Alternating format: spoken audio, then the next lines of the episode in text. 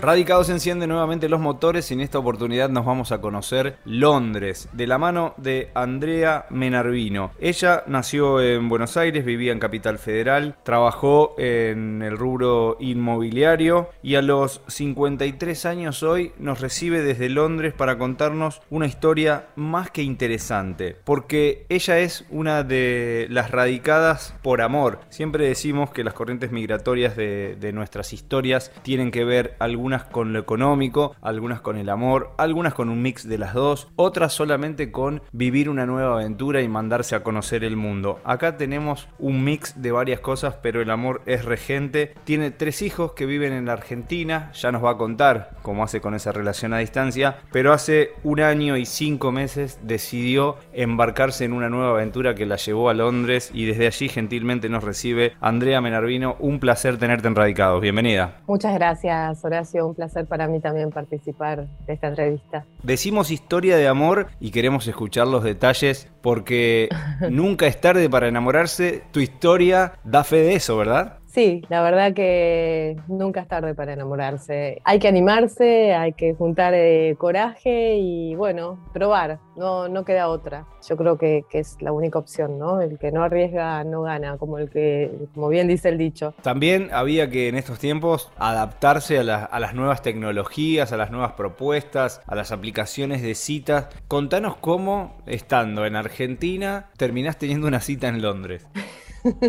bueno, eh, yo me hice la misma pregunta en su momento porque había seleccionado un radio de 20 kilómetros y bueno, tuve la aplicación poco tiempo porque no estaba muy convencida, ¿no? Pero en ese poco tiempo me aparece una persona que en eh, su perfil decía que estaba a 12.000 kilómetros. Y bueno, la verdad que me llamó la atención lo que decía en su perfil, eh, me gustó físicamente y bueno, entonces puse el like y enseguida me llegó el match. Y bueno, ahí empecé a preguntar cómo puede ser, porque yo tenía ese radio bastante restringido. Y bueno, él me comentó que eh, como acá en, Londres eh, el tema del COVID eh, era terrible, aparentemente mm, la aplicación sacó un pasaporte para que los usuarios pudieran contactarse con gente de, cualquier parte del mundo y tratar de evitar los encuentros en la zona, ¿no? Entonces era una manera de, de entablar relaciones a la distancia y que no podías encontrarte, ¿no? Como para prevenir un poco el, contagio, la propagación del virus. Y bueno, así fue como él había elegido Argentina, eh, porque es un destino que siempre le, llamó la atención, le interesó, le gusta de que siempre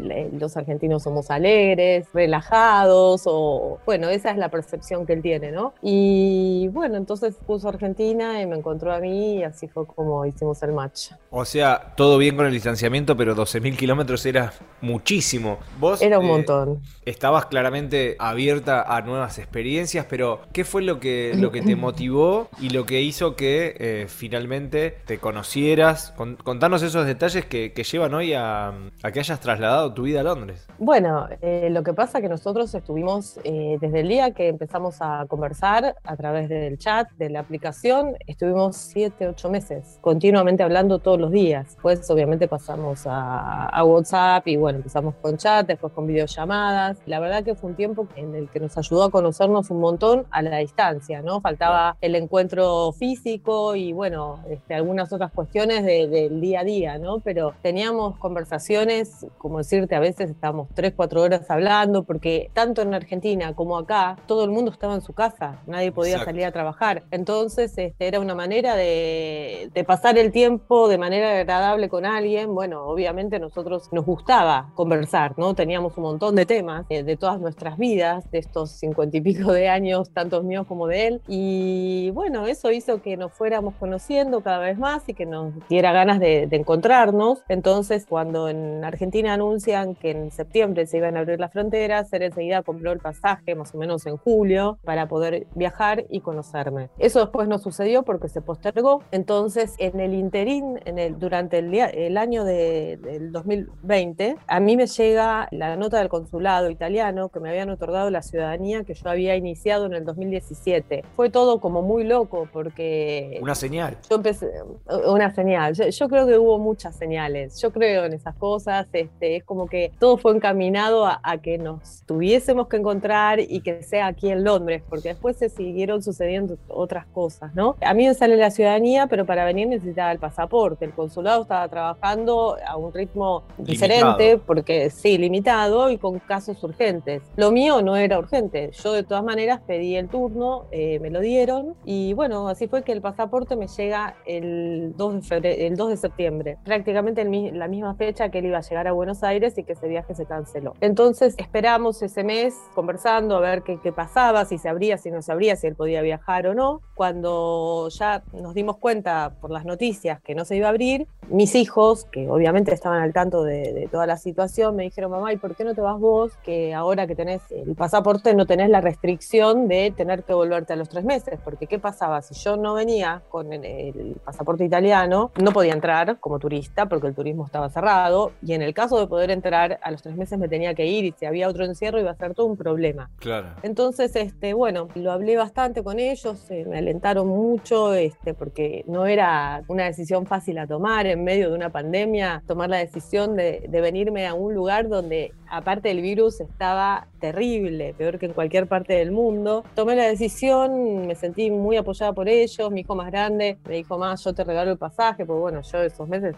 como muchísima gente, eh, no había estado trabajando, tuve mucho apoyo, la verdad que para venir acá. Llego acá con la idea de estar un mes, un mes y medio para conocernos, ¿no? Y bueno, la verdad que eh, desde el primer momento hubo feeling, este, nos llevamos bien, pero bueno, como todo comienzo, uno nunca sabe, ¿no? Claro escéptica al principio. Sí, viste, qué sé yo, no sé, tenés que conocer a una persona eh, realmente, ¿no? Y los primeros días, bueno, era todo lo nuevo, qué sé yo. Pero mm, la verdad que nos llevamos muy bien. Y ni bien llegué, él, eh, Giuseppe me dijo, mira, yo te quiero ayudar a que hagas este, el trámite, porque ahora a partir de diciembre eh, se inicia el tema del Brexit, entonces para residir acá en Londres, pase lo que pase, porque uno no sabía que iba a pasar entre nosotros a futuro, que vos necesitabas tener la residencia. Y para eso había que hacer un trámite. Bueno, él me ayudó, lo hice, me llega la, nota, la carta, que me aceptan el trámite, pero eh, eso traía aparejado que yo tenía que residir en Reino Unido durante los próximos cinco años, desde el momento de recibir esa carta, yo tengo que estar seis meses más un día acá viviendo, para poder después acceder a pedir la residencia definitiva. Si no, no podría hacerlo. Entonces, este, bueno, eso hizo que en vez de quedarme un mes, un mes y medio, me termine quedando mucho más.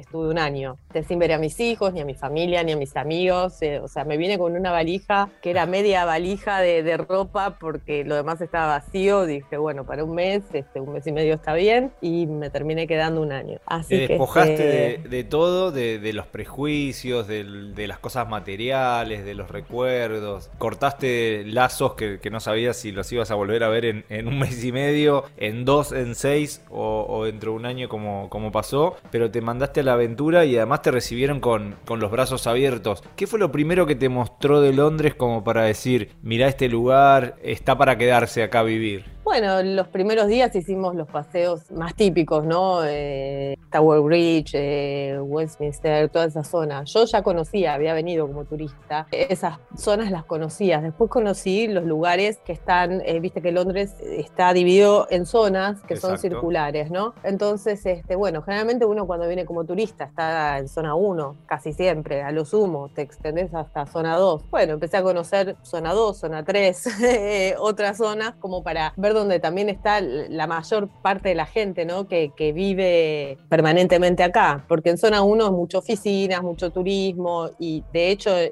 durante el lockdown estaba completamente vacío, era una sensación muy rara de ver, ¿no? Porque una ciudad eh, llena de gente todo el tiempo que va corriendo de un lado para el otro, verlo completamente vacío, lo mismo los subtes, era una imagen, la verdad, increíble. Y bueno, empecé a conocer eh, barrios que están eh, más al este de Londres o o al oeste y bueno, fuimos buscando lugares donde asentarnos y vivir. Estamos en una zona que está más al este, se llama Myland, está cerca de Stratford, es una zona que está muy bien conectada, yo en 20 minutos estoy en, con menos, en 15 minutos estoy en Central London, la verdad que me, me gusta esta zona. Obviamente me tuve que acostumbrar eh, o adaptar a ciertas cosas de la vida acá, ¿no? Y despojarme de todo lo que yo tenía en Buenos Aires. Yo tengo mi casa, tengo mi auto, tengo un montón de cosas materiales que acá no tengo, pero bueno, yo la verdad que no lo, logré hacer, lo pude hacer. No fue fácil al principio, sobre todo el hecho de empezar a vivir eh, alquilando casas eh, que compartís con otras personas. Para mí eso fue un shock muy grande. Ponía en la balanza otras cosas y dije, bueno, voy a probarlo. Si tanta gente lo hace, ¿por qué no lo voy a poder hacer yo? Hiciste todas las experiencias juntas, porque Giuseppe, ¿dónde, ¿dónde vivía? Bueno, él vivía, él vivía acá en Londres ya hacía siete años. Lo que pasa que con el tema del COVID se volvió a Italia, donde él tiene su casa. Entonces, cuando yo vengo acá, él también viene. Nos encontramos el mismo día,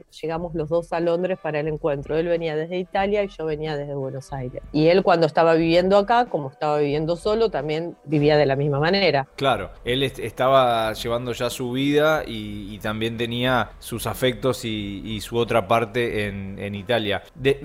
De todo, decías, de tu auto, de tu casa, obviamente extrañar amigos, familias y demás. ¿Qué es lo que más extraña después de, un año y, cinco meses? Yo, eh, particularmente, lo que más extraño es la cotidianeidad de la relación que tenía con mis hijos, ¿no? O sea, yo obviamente sigo teniendo relación con ellos a diario o lo más frecuentemente posible, ¿no? Que a veces con el tema de la diferencia de horarios es difícil, pero bueno, eso es lo que yo más extraño porque tengo un vínculo muy, muy unido con los tres. Después extraño eh, a mi mamá, extraño, no sé, a mi abuela, eh, que también la tengo, eh, extraño a mis amigas, extraño la vida social de decir, bueno, ¿a qué hora terminas de trabajar? Nos juntamos a tomar un café o vamos a tomar o a comer el fin de semana. Este, bueno, ese tipo de vida, ese tipo de estilo de vida acá no lo tengo, porque acá los trabajos generalmente son con horarios rotativos,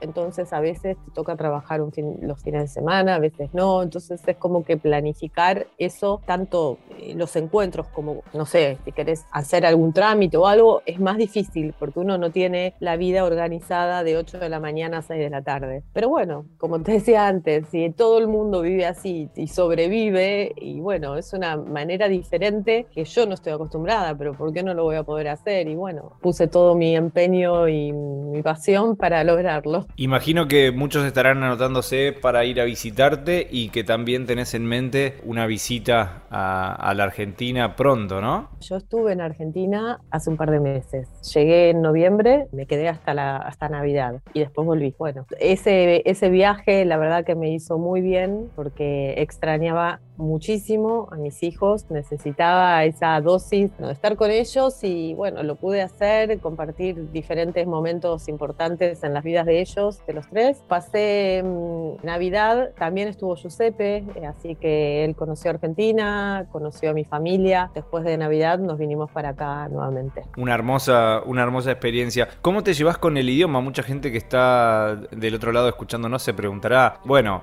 al, chatear con un italiano quizás fue más fácil eh, ir por, por, otros, por otros costados del idioma, quizás él hablaba algo de español, pero en Londres, vos y tu inglés también para la hora del trabajo, ¿tenés buen nivel de inglés? ¿Habías aprendido en Argentina? ¿Fuiste aprendiendo allá? Yo soy traductora de inglés, así que no, ese tema no era un obstáculo para mí. De hecho, en Argentina me dediqué muchísimos años a la docencia, enseñando inglés en escuelas públicas y privadas, en escuelas primarias y bueno, también haciendo traducciones técnico-científicas, así que eso la verdad que no fue un problema a la hora de estar acá. ¿Te sentías cómoda a la hora de, hablar y de, interactuar? ¿Y, cómo es el, londinense? ¿Te, ¿Te, recibe de buena manera? Más allá obviamente de que vos llegaste con los papeles en regla, distintas situaciones son las que atraviesan otros migrantes, otras personas que deciden radicarse, pero a nivel sociedad, ¿cómo te, te recibieron? No en esto que decíamos de de, una reunión de amigos, sino todo el, el tramiterío que uno tiene que hacer para sentirse parte de un lugar desde la primer radicación, los primeros papeles para la residencia y también la primer salida a la búsqueda de un, trabajo. Mira, los papeles para la residencia es todo online, o sea, no, interactúas con nadie. Simplemente desde la página del gobierno ellos tienen un link donde vos solicitas la, la residencia y a partir de ahí te piden que subas documentación como la foto del pasaporte, bueno, diferentes documentos y es todo por sistema. Eh, le llega, a mí me llega un código que ellos lo recibieron y que voy a, a recibir la carta en algún momento. Y bueno, después me llegó la carta y lo mismo, entonces a partir de no, no, no interactúas para ese trámite. Después para conseguir trabajo, sí, acá hay varias plataformas que se utilizan para cargar el CV y bueno, postularte a diferentes trabajos, lo que uno quiera, de todo puedes encontrar. Y bueno, después sí, ahí ya te contactan generalmente o a través de la misma aplicación de, búsqueda laboral o eh, directamente te llaman por teléfono, entonces ahí sí empieza la conversación en inglés con la persona, este, que te hace un par de preguntas y si le das el perfil te invitan a, una entrevista que a veces es vía Zoom o a veces es eh, en persona. Las mías fueron una telefónica y después tuve dos, una fue por la aplicación, dos telefónicas y una en persona con, con el manager, que ya esa ya fue la entrevista final, una entrevista que duró más o menos 40 minutos eh, y bueno, conversando sobre mi experiencia en, las áreas en que yo me desempeñé. Y bueno, la verdad que el recibimiento fue muy bueno, la gente es muy amable, pero siempre eh, limitándose al, tema puntual que, que, afecta, ¿no? O sea, si te llaman por el trabajo, son muy amables, pero se habla de eso. En el trabajo lo mismo, son muy amables, pero siempre, se, siempre es en torno a lo que vos estás haciendo. Es como que no pasa a, a otra cosa. Pero, por ejemplo, cuando yo viajé a Argentina, yo tuve que renunciar al trabajo porque, bueno, este, en realidad antes de viajar a Argentina viajé a Italia porque Giuseppe tuvo que hacerse una operación, entonces este, yo quise acompañarlo, expliqué esa situación en mi trabajo, lo entendieron y bueno, no, obviamente no me podían dar dos meses de vacaciones, con lo cual renuncié, pero me dijeron que cuando pueda regresar, que me contacte directamente con ellos. Y de hecho, cuando llegué, volví a trabajar con ellos, me volvieron a tomar, cosa que no es muy habitual, por eso yo soy doblemente agradecida, porque generalmente cuando uno renuncia ya después este, no, no les gusta que vuelva. Está bien que mi motivo fue diferente y ellos estaban al tanto de la situación, este, entonces bueno, tuvieron esa contemplación. Y bueno, cuando fue mi último día de trabajo, antes de ir a Italia, eh, la verdad que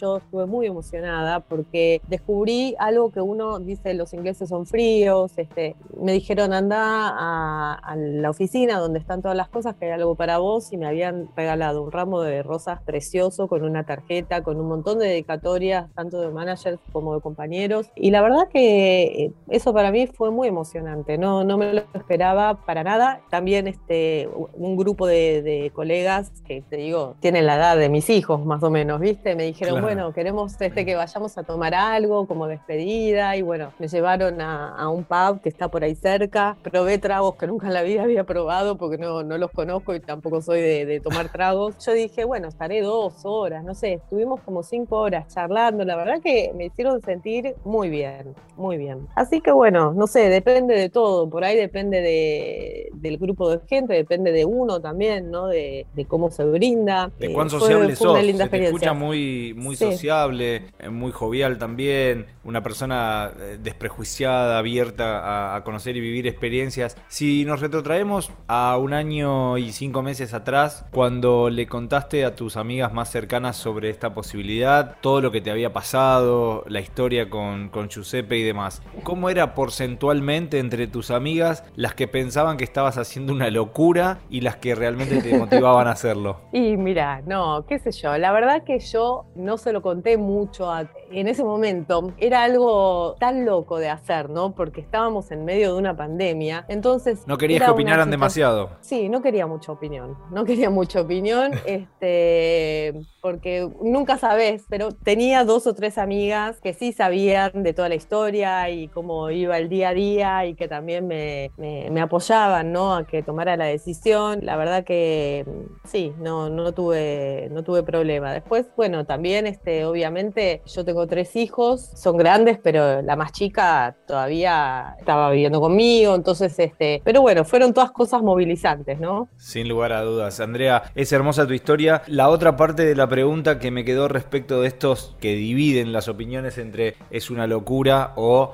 estuvo perfecto, era lo que tenía que hacer, eh, la vamos a transformar en consejo o más que nada, más que un consejo, un reflejo de lo que a uno le pasó, lo que vivió y cómo lo transmite. ¿Lo recomendarías a aquellos que están hoy con una aplicación, aquellos que están buscando el amor, aquellos que están buscando un lugar donde radicarse, que se manden a la, a la aventura? ¿Sos de las que recomienda esta experiencia? Mira, uno tiene que hacer lo que siente, ¿no? O sea, mandarse por mandarse, no, no, no recomiendo, pero sí, si uno conoce, yo estuve con él hablando siete, ocho meses, está bien, eso no te puede garantizar nada, ¿no? Porque podés encontrarte con una persona y que la persona sea totalmente diferente a lo que parecía por, por la aplicación. O sea, todo es un riesgo, pero si uno no lo intenta, eh, nunca vas a saber si te iba a ir bien o no. Yo creo que uno tiene que intentar y hacer, no quedarse con ganas de hacer nada y tomando los recaudos que tengas que tomar. No sé, yo cuando vine acá tenía un contacto, si a mí algo me pasaba o no me sentía cómoda o tenía una persona con la cual yo podía contar, pero me parece que, está bueno no quedarse con las ganas e intentar, ¿no? O sea, la vida pasa, eh, es hoy y bueno, a lo mejor esto no es lo mismo que lo haga una persona de mi edad, a que lo haga un chico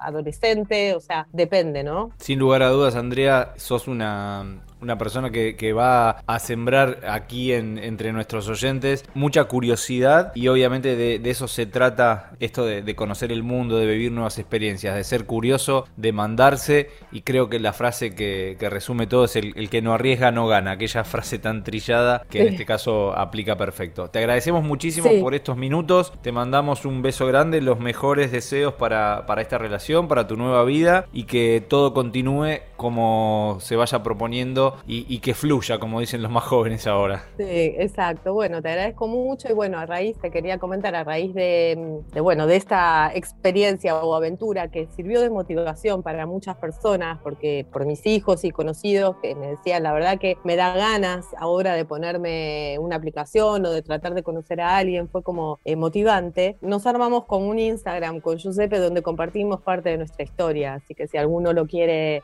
seguir o chusmear, este el Instagram es Giuseppe y Andrea y bueno, ahí ponemos algunas de nuestras aventuras. Desde ya lo vamos a compartir y nos vamos a meter a curiosear y a seguir el día a día de esta historia de amor. Corriente migratoria más que confirmada, una de las teorías que siempre mantenemos y que hoy se transformó en la historia de Andrea Menarvino. Andrea, un beso grande y gracias por este tiempo. Bueno, muchas gracias a vos, Horacio. Un placer haber hablado con vos. Si disfrutaste del viaje, muy pronto nos volvemos a encontrar con un nuevo destino para seguir conociendo el mundo y saber cómo viven los argentinos más allá de las fronteras. Viajo todo el tiempo a muchos lados. Viajo sin saber a dónde voy.